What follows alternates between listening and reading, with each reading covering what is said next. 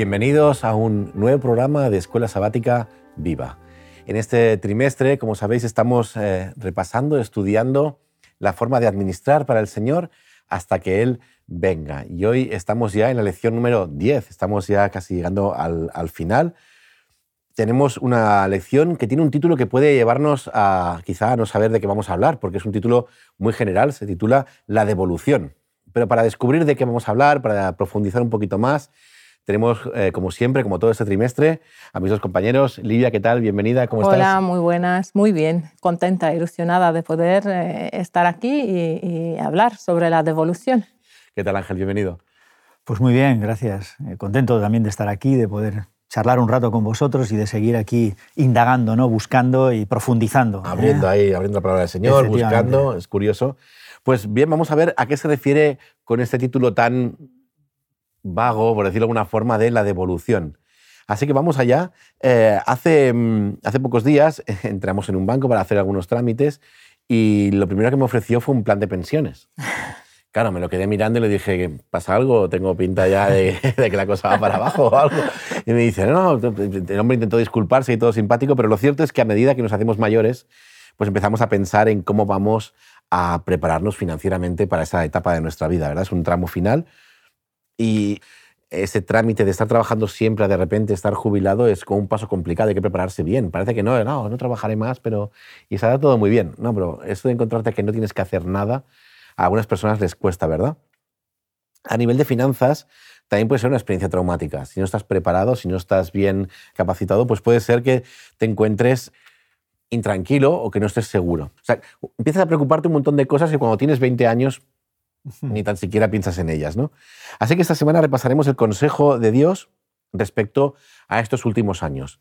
A qué cosas debemos hacer y qué principios deberíamos seguir para afrontarlo con tranquilidad y, con paz, que es un poquito lo que el Señor quiere para nosotros. Así que, si os parece bien, vamos a orar y empezamos con el, con el programa. Muy bien, vamos a orar. Padre nuestro que estás en el cielo, gracias una vez más por esta oportunidad de poder abrir tu palabra, de poder aprender, de poder comprender eh, eh, las propuestas eh, que tú tienes para cada uno de nosotros, porque entendemos y sabemos que son siempre para bien. Ayúdanos ahora a abrir nuestra mente, nuestro entendimiento, a la hora de valorar tus planes, tus proyectos para asegurar esa, esa, parte importante de nuestra vida, Señor, en nuestra la vejez, para que podamos estar previstos y capacitados para, para afrontar los desafíos que nos puedan llegar en ese tiempo. Todo esto te lo pedimos, te lo agradecemos en el nombre de Jesús. Amén. Amén. Muy bien. Hay una, una, un concepto que se llama el horizonte escatológico, ¿verdad? Que es aquello que esperas para tu final, que es lo que, lo que tienes en mente o, cómo, o que esperas hacia el final de tu vida. Y me, me, quería preguntaros para empezar este programa si ese, ese horizonte escatológico que tenemos las personas influye en la forma que tenemos de prepararnos para estos momentos. Pues sí, influye. Eh, dejar de confiar en Dios y, y, orientar nuestra esperanza en las cosas creadas es definido en la Biblia como una locura. Leamos el texto de Romanos 1, 21 y 22. Ya que habiendo conocido a Dios, no lo glorificaron como a Dios, ni le dieron gracias. Al contrario, se envanecieron en sus razonamientos y su necio corazón fue entenebrecido pretendiendo ser sabios, se hicieron necios. Eh, pues habiendo conocido a Dios, no le glorificaron como a Dios, eh, dice este texto. El problema no es que el hombre no conocía a Dios, sino que a pesar de conocerlo, aún así, rehusó de glorificarle como Dios ¿no? y reorienta eh, su esperanza y su fe en las cosas creadas. Eh, sin fe, yo creo que eh, perdemos el, fundamento firme de la esperanza. Satanás y el mundo creo que quiere desviar nuestra atención. Tenemos que estar muy atentos, de tener siempre eh, nuestra esperanza y nuestra fe bien puesta en el Señor. -huh. Encontraríamos un poquito, tenemos puesta la esperanza en Dios, vives de una forma, vives pensando en que hay algo más allá, quizá incluso más allá cuando el Señor venga y tienes una esperanza puesta en el más allá. En cambio, cuando vives, Satanás quiere hacerte vivir en el no hay esperanza, no vas a vivir más allá y entonces aprovecha para vivir mm. ahora a tope, ¿no? Sería un poquito el, el, concepto. Exacto. Fijaros que el texto de, de Primera de Juan 4, en el capítulo 4, versículo 18, que dice que en el amor no hay temor, sino que el perfecto amor echa fuera el temor, porque el temor lleva en sí castigo, de donde el que teme no ha sido perfeccionado en el amor. Está claro que eh, afrontamos desafíos en la vida y los vamos a afrontar cada vez más, ¿no? Eh, por supuesto, cuanto más planifiquemos las cosas, ¿no? menos, menos preocupación tendremos eh, frente a esos desafíos que van a llegar seguro. ¿no? Pero la promesa de, Dios está clara, ¿no? y es que cuando nosotros estamos en su amor, eh, no hay motivo ¿no? Para, para tener miedo, para tener preocupación por lo que pueda venir. Por lo tanto, eh, pues pongamos nuestra mente ¿no? en, en, lo eterno, en lo trascendente, en lo que sabemos que no nos va a fallar en ningún momento y que nos va a dar esa, esa seguridad, pues aunque estemos en, en el, digamos, en el otoño, ¿no? Eh, por utilizar un término de nuestra vida, ¿no? Pero bueno, en fin, hay que aprovechar todos los momentos y el Señor eh, tiene bendiciones para, para, para, cada fase de nuestra vida, ¿no?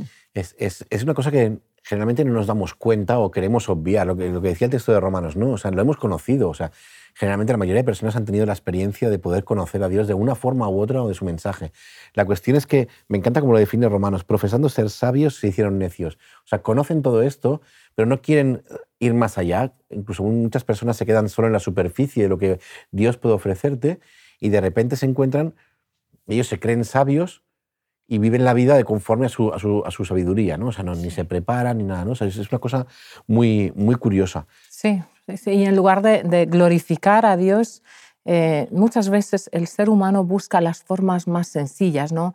Eh, la idea de Dios en imágenes, en otras cosas, ¿no? que esté más de acuerdo al corazón eh, corrupto y oscuro. entonces, claramente, ¿esto qué hace? Pues hace que agarres la esperanza en otras cosas y, desviar. Entonces, el, poder, el, el, poder del miedo se nos acapara. Es que cuando él comentaba lo de, lo de pues cuando no tenemos esperanza, cuando vivimos la vida de ahora, ese no saber que está el Señor ayudándonos en cada momento, la persona que tiene un horizonte escatológico cercano, el hecho de que me voy a morir y lo que tengo es lo que tengo, mm.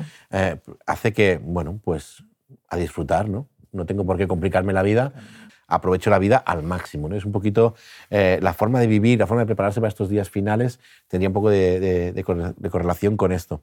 Pero lo cierto es que hubo un cambio en la perspectiva del trabajo antes y después del pecado, ¿verdad? Sí, sí. Eh, durante el tiempo en el Edén eh, y el propósito original de Dios era que el trabajo formara parte de, las delicias de la vida. Después de la caída, pues el, trabajo se ha convertido para muchos en, una carga, ¿no? después del pecado, la supervivencia dependía del sudor de tu rostro, como, como dice en Génesis 3, 17. Em, Jesús aconseja a los que esperan su segunda venida que no solo velaran, sino que también siguieran trabajando. El trabajo, aún así, incluso después de la caída, pues sigue siendo una bendición. Y yo personalmente admiro a, muchos pastores jubilados, verlos que después de, bueno, de cerrar una etapa laboral, eh, hablando en estos términos, están dispuestos y dicen, eh, nos dicen muchas veces, ¿en qué podemos servir eh, gratuitamente? Entonces es admirable. Yo creo que mientras tenemos salud y fuerzas y capacidades mentales que nos permitan, el trabajo sigue siendo una bendición, aún ahora hay una mucha diferencia cuando te gusta tu trabajo y cuando no te gusta tu trabajo, ¿no? La forma en que te acercas al horario de trabajo, a los días. Bueno, y evidentemente está el trabajo vocacional, ¿no? Y el caso del pastor, eh, probablemente pues igual que el maestro o que el, o que el médico. O sea, son, son, son trabajos vocacionales, ¿no? Eh, yo, eh, yo también considero que lo que yo hago es vocacional, porque a mí me encanta mi, mi trabajo y disfruto, ¿no? Y yo creo que que, esa es la parte fundamental ¿no? que tiene que tener el trabajo para que lo lleves adelante con alegría, ¿no? y es que disfrutes de lo que haces, porque si no se convierte en, un, en una tortura, ¿no? el tener que estar todos los días haciendo una actividad con la que no, con la que no estás de acuerdo, no te gusta. es, curioso porque mucha gente piensa que en el Edén iban a estar allí tumbados allá en la hierba y viendo el sol pasar, casi que digo, ¿no? Pero lo cierto es que el Señor les da, el Edén ocupaba solo una pequeña parte del mundo. Y el Señor les dice, hay que extender este jardín por todo el mundo. Y piensas el trabajazo que eso supondría y dices, no, claro, es que era muy diferente la forma de trabajar antes de la caída a después. Me imagino que Adán lo veía como una perspectiva ilusionante y, maravillosa, el poder extender el Edén a todo el resto del mundo, ¿no? O sea, convertir ese mundo en, algo bonito, en, algo, en un jardín, cuidado, vigilado. En, en, Éxodo 29 la Biblia nos ordena a dedicarnos a un trabajo honesto. Eh, yo creo que todo lo que son consejos, eh, órdenes, ¿no? mandamientos en la Biblia son para nuestra bendición. Así que de repente pecamos, la, humanidad peca y el trabajo se convierte en, dejamos de vivir para pasar a intentar sobrevivir. sobrevivir. Es muy curioso eso, ¿verdad? Sí, sí. Y además, eh, teniendo en cuenta otra cosa, que, que, una de las consecuencias del pecado es el deterioro físico, ¿no? el, el debilitamiento físico. Por lo tanto, eh, cada vez se hace más complicado trabajar, y sobre todo dependiendo de qué tipo de trabajo tengas. ¿no? Y, pero bueno, en estas cosas, eh, yo tengo un, vecino que sigue haciendo sus tareas del campo y el hombre, cuando, cuando me dijo la edad que tenía, me quedé sorprendido, ¿no? porque lo comparabas con otros hombres de su misma edad y como él me decía, dice, sí, es que, es que mis amigos dice, están en el, en el bar jugando al dominó. yo estoy aquí. Y yo estoy aquí eh, regando, cortando y tal. Entonces, pero bueno, evidentemente el debilitamiento físico existe, ¿no? aunque puedas tener más o menos fuerza. ¿no? Y claro, eso lo que nos lleva es a que durante ese periodo productivo, más productivo, ¿eh? que la Biblia nos habla también de ello, ¿no? de que en la juventud es, es cuando hay que, hay que hacer... Ah, fuerza. Claro, porque es cuando más fuerza tienes, más energía y más ganas, y entonces es cuando hay que hacer, hacer provisión, ¿no? Y hay que hacer provisión para, para el futuro mientras sea posible, ¿no? Pero sí que es importante también que esto no nos, no nos obsesione, ¿no? Porque las promesas de Dios están ahí, ¿no? Y claro, tenemos la, la promesa, por ejemplo, en, en, Isaías, en el capítulo 46, ¿eh? Isaías 46, 4, eh, ¿eh?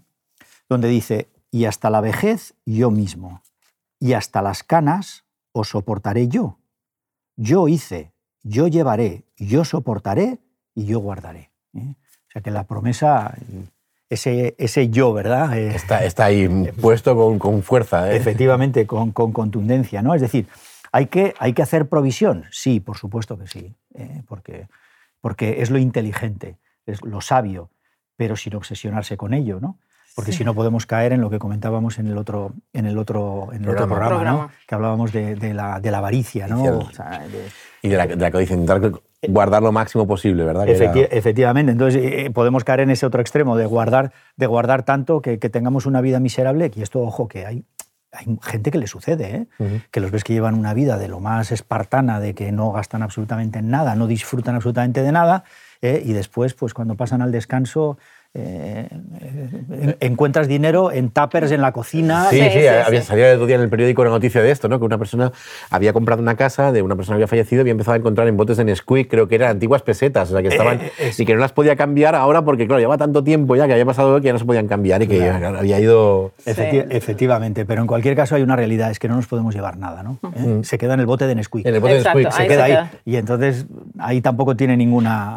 Me, has, me hace recordar lo que acabas de comentar, Ángel eh, la historia que Jesús contó, eh, encontramos esto en Lucas 12, 16, sobre el hombre necio, eh, cuando dice de acumular, acumular, acumular, y él dice, reposa, come, bebe, alégrate, alma mía, pues ahora me engrandeceré y pondré y eso y haré, no sé qué.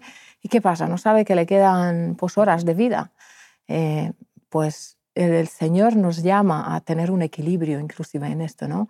No ser ni unos derrochadores, ni, tampoco lo contrario, o sea, mantener el equilibrio al cual eh, somos llamados como hijos de Dios. Creo, que es una constante que hemos repetido en diferentes programas, esto de no irnos a los extremos, ¿verdad? Y el Señor es un Señor de, equilibrio y, de, y, siempre nos busca la forma de mm. que todo vaya bien sin pasar ni estrecheces, ni tampoco que nos olvidemos de Él porque estamos disfrutando, estamos viviendo la vida loca, por decirlo de alguna forma, ¿verdad? Sí. Las posesiones las dejamos aquí las legamos a veces con suerte si tenemos familia o si no tenemos familia pues se quedan perdidas. Pero ¿qué más podemos legar? Porque llega al final de la vida y hay más cosas en las cuales podemos eh, dejar a nuestros hijos. A ver, yo sinceramente eh, creo que el mejor legado que nosotros podemos dejar es la bendición de conocer a Cristo, de aceptar a Cristo como tu Salvador. ¿no? O sea, ahí, es, ahí es donde nosotros más debemos de, centrarnos eh, para que a nuestros hijos y a, y a, nuestros nietos, en este caso, ¿no? pues eh, les quede ese, ese testimonio de una, de una, vida bien invertida, porque al final es eso, ¿no? Porque qué mejor rédito podemos conseguir ¿eh? qué mejor interés podemos conseguir que la salvación, que la vida eterna. ¿no? Entonces, yo, entiendo que ese es el mejor legado. ¿eh? Y bueno, y por supuesto también, eh, aparte de este testamento, digamos, pues también están las, las, las cuestiones pues, pues, pues más, más materiales, ¿no? Pero sobre todo yo insistiría en la bendición espiritual, ¿no? en, la, en la promesa de, del Mesías, de Jesús, y, y, por supuesto pues esa visión de llevarlo a todo el mundo. ¿no? Afortunadamente, eh, en este tipo de legado no hay impuesto de transmisiones patrimoniales. ¿De acuerdo? De momento, de momento, de momento, de momento no hablemos muy alto. Efectivamente, que lo mismo damos ideas, ¿eh? pero en compartir a Cristo como tu Salvador, de momento no hay ningún tipo impositivo. Impositivo, está bien. No, es, eh, básicamente sería, por definir en una sola palabra, a lo mejor el discipulado, poder legar el discipulado a nuestros hijos, a nuestros familiares. No puede ser siempre, hablamos de nuestros hijos como la siguiente generación, pero a veces podemos tener familiares de, en grado cercano a los cuales no les hemos hablado. ¿Y por qué no? Podemos transmitir ese legado y podemos influenciar a toda nuestra familia. ¿no? en el Nuevo Testamento encontramos igualmente este legado de bendiciones materiales y espirituales, como mencionaste, Ángel. Mm. Eh, y es algo unilateral que Dios da y el heredero solamente pues, acepta. Hoy en día yo creo que eh, tenemos que, ser conscientes de la gran responsabilidad que tenemos de, como herederos, ¿no? de continuar transmitiendo a generaciones futuras. Y tú has hecho mención a, las buenas nuevas. No seamos ávaros. Igual que hemos visto en otro programa, cuando hablamos de las bendiciones materiales, de ser sensibles con los, que, con los necesitados, pues también en las bendiciones espirituales tengamos esa misma sensibilidad con el sentimiento de responsabilidad. Ese sería un poquito, porque hemos quedado que es unilateral, ¿verdad? Hemos dicho que, que es Dios el que, nos, el que nos lo da, la salvación, pero tenemos alguna responsabilidad en nuestra parte de ese pacto, por decirlo de alguna forma. ¿Tenemos alguna forma que participar o colaborar? Pues todas estas bendiciones eh, debemos utilizarlas fielmente con el propósito de glorificar a Dios. Me encanta el texto de 1 de Corintios 10:31. Vamos a leerlos. Si pues coméis o bebéis o hacéis otra cosa, hacedlo todo para la gloria de Dios. Hacedlo todo para la gloria de Dios. ¿Qué significa glorificar a Dios? En primer lugar, eh, quiero decir que no significa hacer a Dios glorioso, porque Él ya es glorioso. Él ya es infinitamente glorioso. Nosotros ya no aportamos nada ¿no? En, esto. Y aún así eh, nos pide eh, la Biblia glorificar a Dios. En Salmos, haciendo referencia a la gloria de Dios, habla de que los cielos cuentan su gloria. Salmos 19.1 él ya es infinitamente glorioso, como antes decía. Entonces, ¿qué es glorificar a Dios? Es exaltar su nombre sobre todas las cosas.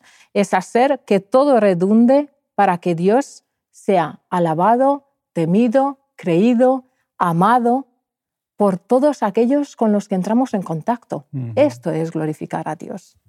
Sí, sí. Esa, eh, esa, eh, para mí es la idea fundamental, porque al final a veces eh, la retórica de las palabras y nosotros como creyentes si os dais cuenta, manejamos ¿no? esa, esa retórica, ¿no? Sabemos utilizar las palabras y porque nos salen de forma natural, pero claro, eso no refleja necesariamente lo que hay en tu corazón.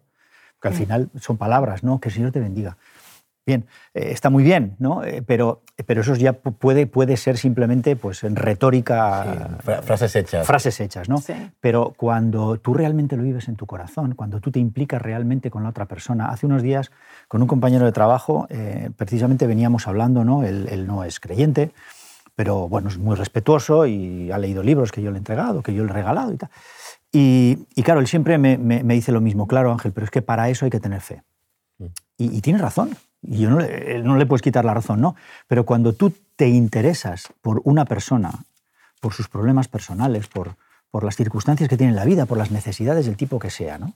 Y a través de tu forma de comportarte y de tu forma de implicarte en esa situación, eh, él se da cuenta de que hay un interés que es desinteresado, porque no estás ganando absolutamente nada. Sí, que no estás ahí porque quieres convencerle de algo, quieres venderle algo. Efectivamente. Entonces ahí es cuando estás glorificando a Dios, como tú explicabas muy bien.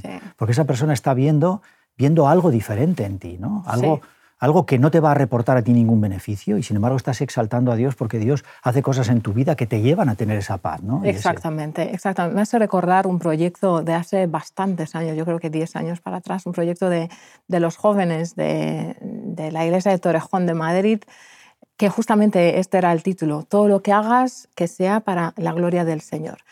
Y estaba el desafío de que, pues en esta semana, si juegas una hora fútbol, que esa hora sea de tal manera que Dios pueda ser glorificado. Era impactante al, principio, ¿no? Cuando, cuando presentamos esta idea.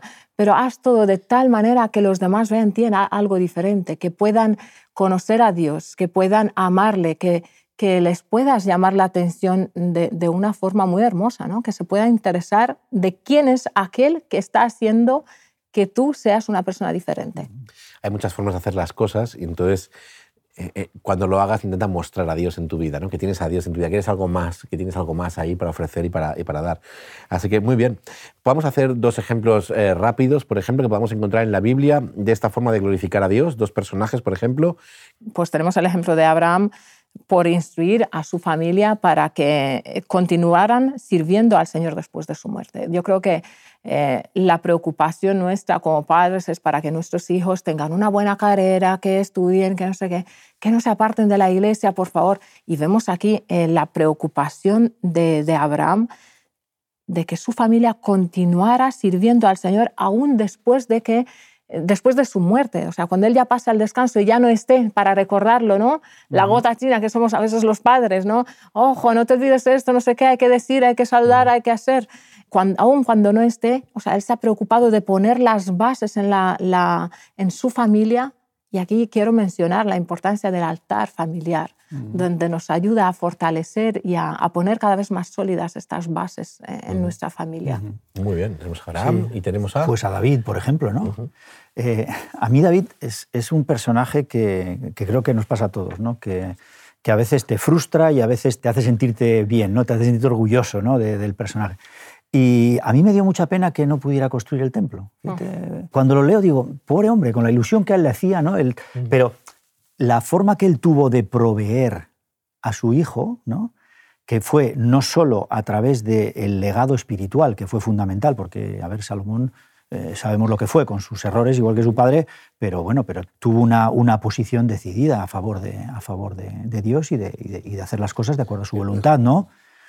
Eh, pero no solo vemos en, la, en, esa parte, en la parte espiritual el legado, sino también en la parte económica. ¿eh? Porque yo no haré el templo, ¿eh? pensó David, pero... Te lo dejo todo preparado para que tú puedas levantarlo con tranquilidad. Efectivamente, lo dejó allí todo preparado, recogió todo el dinero que hubo. De una forma exquisita y a máxima calidad. Por eso, todo, de, todas formas, él contribuyó, o sea, aunque no pudo, y bueno, sabía que su hijo, además creo que a su hijo también le sirvió para para construirse un poquito también su legado espiritual. ¿eh? O sea, aunque luego, como todo humano, pues fallamos, pero creo que David contribuyó con esas dos partes. ¿no? Fue claro, es que, ahí, es que es importante esto. ¿no? O sea, si nuestros hijos ven nuestra implicación con los bienes materiales en la iglesia, en la iglesia, ellos también entienden la importancia que eso tiene para el avance de la obra, ¿no? Entonces, el, poner los tesoros en el cielo, ¿no? Entonces, eso es un poco lo que hizo eh, David con Salomón, ¿no? Probablemente le llamaría cada dos por tres al despacho y le diría, oye, he conseguido, exacto, he conseguido unos cedros del Líbano, eh, los tengo aquí guardados, que estos van a ir de lujo. Para hacer eso en Para hacer esto y lo otro y tal. Entonces, claro, en ese desarrollo de esa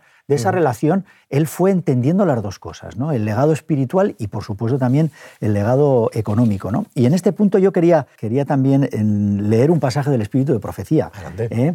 Consejo sobre Mayordomía Cristiana, página 316, eh, que dice así, los legados que se dejan al morir son un mísero sustituto de la benevolencia que uno podría hacer mientras vive. ¿eh?